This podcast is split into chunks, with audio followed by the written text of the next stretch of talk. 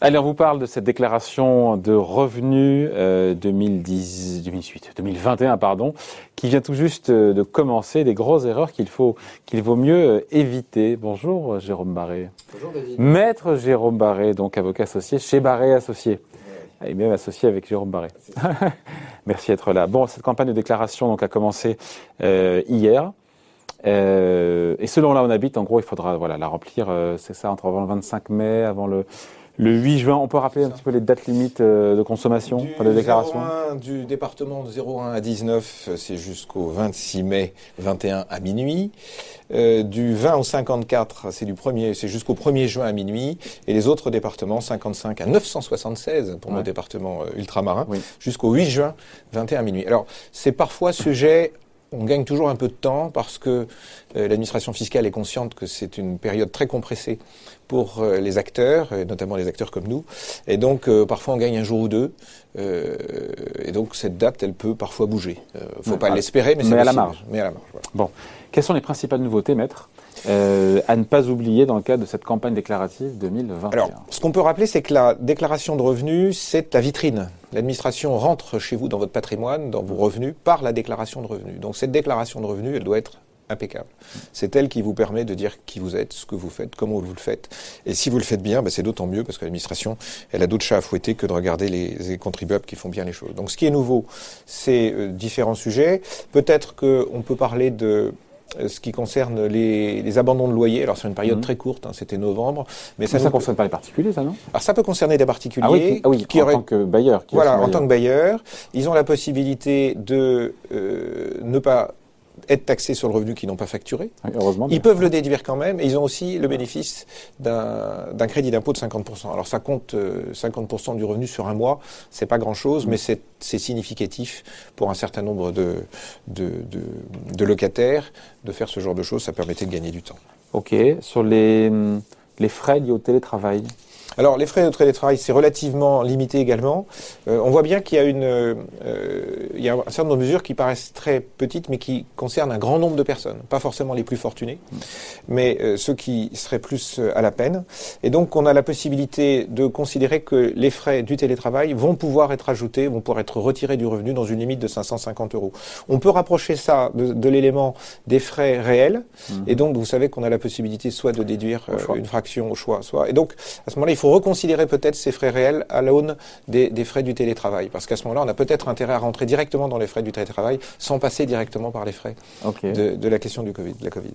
Ok. Après, il y a la prime, ce qu'on appelle la prime Macron, comment est-ce qu'elle est, elle est, défiscalisée elle est... Alors, la prime Macron, c'est une prime exceptionnelle de pouvoir d'achat hein, qui, qui est versée aux salariés dont, dont, la rémunération est inférieure à trois fois le SMIC. Là encore, c'est des petites rémunérations euh, au cours des 12 mois précédents et c'est une limite de 2000, euh, 2000 euros pour les entreprises sans accord d'intéressement et de 2000 euros pour les entreprises avec accord d'intéressement. Pour ceux qui font des dons, alors pour les dons également, on a augmenté les dons, on les a multipliés par deux, la déductibilité des dons, on l'a fait passer de 552 euros à 1000 euros. C'est aussi un sujet incitatif. En fait, là encore, toujours cette, ce ruissellement, avoir peut-être plus de petits contribuables qui bénéficient de ça, de, de ce sujet, et qui permettent justement euh, de mieux soutenir les associations qui envoient de toutes les couleurs, si je peux dire aujourd'hui. Oui. Euh, pour les contribuables qui ont des revenus liés aux plateformes collaboratives, type Alors, euh, Airbnb, il faut faire très attention. Blablacar, on, on l'avait annoncé ici oui, il faut le rappeler. Oui, Aujourd'hui, euh, toutes les données sont transmises. Deux sujets. Voilà, toutes les, les données sont, sont transmises.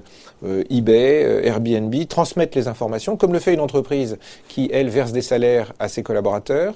Eh bien, ces entreprises vont dire voilà, on a les rémunérations qui ont été adressées aux intéressés. Elle établit un décompte. Et en fait, c'est une, on pourrait dire que c'est une lettre de dénonciation, mais c'est exactement l'équivalent de ce qu'on a dans la déclaration annuelle des salaires pour les entreprises.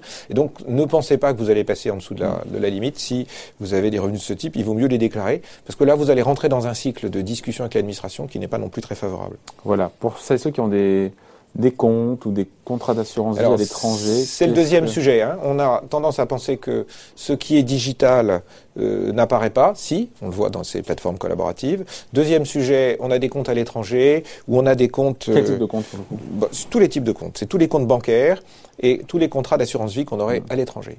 Mais quoi de neuf euh, par rapport à ce qu'on a Alors, ce qui, est, ce qui, est, de neuf, c'est que les contrats, de, les, les, les, comptes bancaires étaient déclarés sur un imprimé, ce qui est le 3916, mmh. eh bien, il va falloir faire la même chose pour les contrats d'assurance vie. Et là, il y a souvent euh, une espèce d'inconscient collectif qui consiste à dire ben, je vivais aux États-Unis, j'avais un compte aux États-Unis, je reviens en France. Ah, j'ai oublié de déclarer mon compte aux États-Unis. Parce qu'on a l'impression que seuls doivent être déclarés les comptes qui seraient, ou les contrats d'assurance qui seraient dans des pays fiscalement moins honnêtes. Mm. Donc on pense à la Suisse, on pense, euh, je, n'ai rien contre la Suisse, mais on pense à des pays un peu plus exotiques sur mm. le plan fiscal. Or, c'est pas vrai. Et donc maintenant, il va falloir bien déclarer en même temps ce genre de choses. Pourquoi? Parce que c'est soit des amendes euh, qui sont de 1500 euros par compte non déclaré et par année. Mm. Et ensuite, euh, si on est en récidive, on peut avoir une, une, une pénalité de 10 000 euros. Et le dernier euh, sujet, c'est que si on estime que vous l'avez fait volontairement, vous rentrez dans le pénal. Parce que, évidemment, ça veut dire que ça pourrait sous-entendre que vous n'avez pas déclaré le compte, que vous n'avez pas non plus déclaré les revenus. de déclarer parce qu'on est revenu de l'étranger. Voilà. Euh. voilà. Alors, c'est pas très grave si on fait spontanément. L'administration, elle est pas, elle est bonne mère. Mais il vaut mieux le faire spontanément que ne pas le faire spontanément. Or, vous savez que vous avez un système qui s'appelle CRS, le Common Reporting Standard. Et euh, beaucoup de pays ont, adhéré à, euh, cet échange, et donc euh, la France est informée du fait que vous avez un compte à l'étranger. Alors avec les États-Unis, ça, ça ne marche pas. Les États-Unis ne communiquent pas, mais dans la plupart des pays du monde, y compris Singapour, y compris, on va dire que vous avez un compte. On ne sait pas ce qu'il y a dessus, mais on va vous le dire. Donc à vous de, vous prémunir de ça.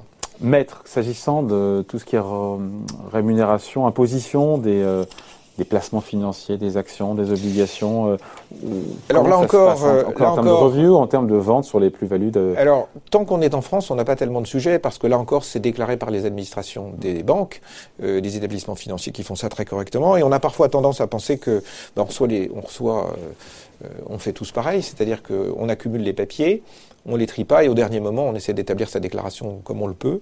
Et ploum, on passe à côté des sujets étrangers qui, eux, ne réfèrent pas toujours ce genre de revenus. Euh, il y a des pays très vertueux comme la Suisse, comme euh, le Luxembourg, qui vous donnent les calculs de façon, et la plupart des banques maintenant le font, euh, comme si vous étiez un résident fiscal français, en vous donnant le montant des plus-values, enfin le montant des cessions, le montant des plus-values, et également donc le, le, revenu net ou le gain net en capital. Donc à vous de reprendre ces éléments-là parce que ces établissements ne vont pas le faire à la France. Mais on sait que vous avez un compte à l'étranger. Et on le sait soit parce que vous l'avez déclaré dans la 3916, soit parce que vous ne l'avez pas déclaré, et on vient vous voir en disant vous ne l'avez pas déclaré. Et à ce moment-là, on peut vous demander les revenus que vous avez sur ces comptes. Moi, je pensais plutôt sur les comptes français, pour le coup. On a vendu une action en France, on reçoit des dividendes, on reçoit des obligations, et euh, des, dividendes. Le, le principe, c'est que vous avez. Et après, de se dire, mais qu'est-ce qu'on prend entre la flat tax, l'impôt sur le revenu Ça, c'est, vous avez raison. C'est un, un, sujet important qui est, qui est, qui est important, d'autant plus que vous avez donc soit le choix d'opter pour la flat tax, parce que vous avez un prélèvement forfaitaire non libératoire, ce qui veut dire que après vous pouvez revoir, et vous avez la possibilité d'opter pour l'impôt sur le revenu si vous êtes dans une hypothèse de taux moyen de votre impôt ah, inférieur à 30. Hein et il faut faire également attention, c'est que si vous avez des revenus importants, votre revenu de flat tax, il n'est pas de 30, il va être 34. 30 plus 4% à cause de la contribution exceptionnelle sur les revenus. Elle est exceptionnelle, 500 000 mais 500 000 euros si vous êtes célibataire ou 1 million si vous êtes marié. Et donc là, vous avez un choix à faire. Et ce choix que vous faites, il n'est pas uniquement sur un compte ou sur un type de revenu. Il va concerner tous les types de tous les revenus de votre de votre année considérée, puisque c'est un choix annuel que vous faites. Ça va considérer tous les revenus que vous avez euh, reçus au titre de l'année et qui sont bénéficiaires de la flat tax, l'impôt, euh, donc euh, les dividendes, les intérêts et également les gains. on peut dire à partir d'un certain niveau de revenu global, la flat tax l'emporte évidemment. Forcément. Forcément. Donc ça, ça concerne en fait les personnes qui seraient dans une situation où ils ont, pour une raison ou pour une autre, soit capé leurs revenus dans une coquille euh, qui serait plus étanche. Par exemple, on a investi plus sur une SICAF capitalisante qu'une SICAF qui distribue. Et à ce moment-là, comme on a moins de revenus issus euh, des titres, à ce moment-là, on fait ce choix d'opter pour, euh, pour ce système-là. C'est généralement temporaire.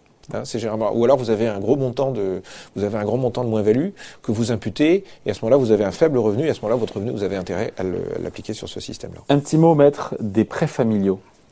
Alors les prêts familiaux. Il y a eu un changement ou pas sur les prêts Oui, les prêts familiaux, c'est comme les comptes à l'étranger. Si vous ne les déclarez pas, danger, et on peut vous emmener jusqu'au pénal. Prêt familial, c'est qu'on prête à quelqu'un de sa famille. À des quelqu'un de sa famille, à quelqu'un de ses amis. On n'est pas obligé, entre personnes physiques, d'exiger un intérêt, Oui. ce qu'on ferait dans les entreprises. Et donc maintenant, ce qu'on vous demande, c'est de le préciser dans votre déclaration de revenus et de préciser Au-delà clairement. de 500, C'est 5 000 euros. 5 000, pardon, 5 000 C'est euros. 5 000 euros. Alors la- la- la- le, le montant a été changé, euh, a été changé euh, récemment. Il était de 750 euros. Euh, non, il était à 5 000 euros et on le baisse à 50 euros. Je vais juste Voilà, le vérifier. Pour, voilà, Voilà, pour avoir ça. plus d'infos. pour avoir plus d'infos, exactement. Et donc euh, euh, l'intérêt de, de- des prêts familiaux, euh, non, il est c'est ça, d'un prêt familial supérieur à 5, à 5 000 euros. Euh, L'intérêt de cette déclaration pour l'administration, c'est de vérifier qu'il n'y a pas des dons manuels cachés. Cachés, on dirait guisés peut-être pas, mais cachés. Puisque Ah, vous savez que ouais. le don manuel est rapportable à la succession, mais l'administration, elle n'a pas une vue étendue de vos comptes pendant 45 ans. Donc vous ne diriez rien, euh, et euh, bah, au bout de quelques années, on ne voit pas ce qui s'est passé, vous avez prêté, mais en fait, c'était pas un prêt. Donc on vous demande de le déclarer, c'est aussi pourquoi, et la raison pour laquelle, si vous ne le faites pas, euh, hormis quelques amendes, c'est surtout qu'on peut vous amener sur le plan du pénal, suivant des montants. Ouais. Et ça, c'est pas très bon. Non. Là encore. On finit sur. On parle de la déclaration de, de revenus, mais aussi l'IFI, l'impôt sur la fortune immobilière. Oui, Ça coïncide maintenant les, les dates. hein? Exactement. C'est là aussi, c'est pour ça que la, la, la période est, est très chargée. Et l'administration, elle le sait, enfin le Bercy le sait. C'est bien que pour ça, parfois, on gagne un peu de temps. Euh, et donc, euh, en fait, on va avoir une, une, euh, mais comme l'année dernière, c'est-à-dire qu'en réalité, on a sa déclaration 2042, qui est le, le, le tronc Mm. de l'administration, avec des annexes. Euh, rappelons que pour les revenus euh, euh, étrangers, euh, notamment les revenus de capitaux mobiliers, etc., etc., on a une déclaration spécifique qui est complexe, puisque vous avez des mécanismes de retenue à la source ou de crédit d'impôt. Et donc, il faut que vous remplissiez cette déclaration. Ça, en général, elle est très compliquée, et je conseille d'aller voir un spécialiste pour ça. Et sur la partie que, que que, que nous évoquions, on a également une annexe, et c'est sur cette annexe qu'on va servir les éléments propres à l'IFI.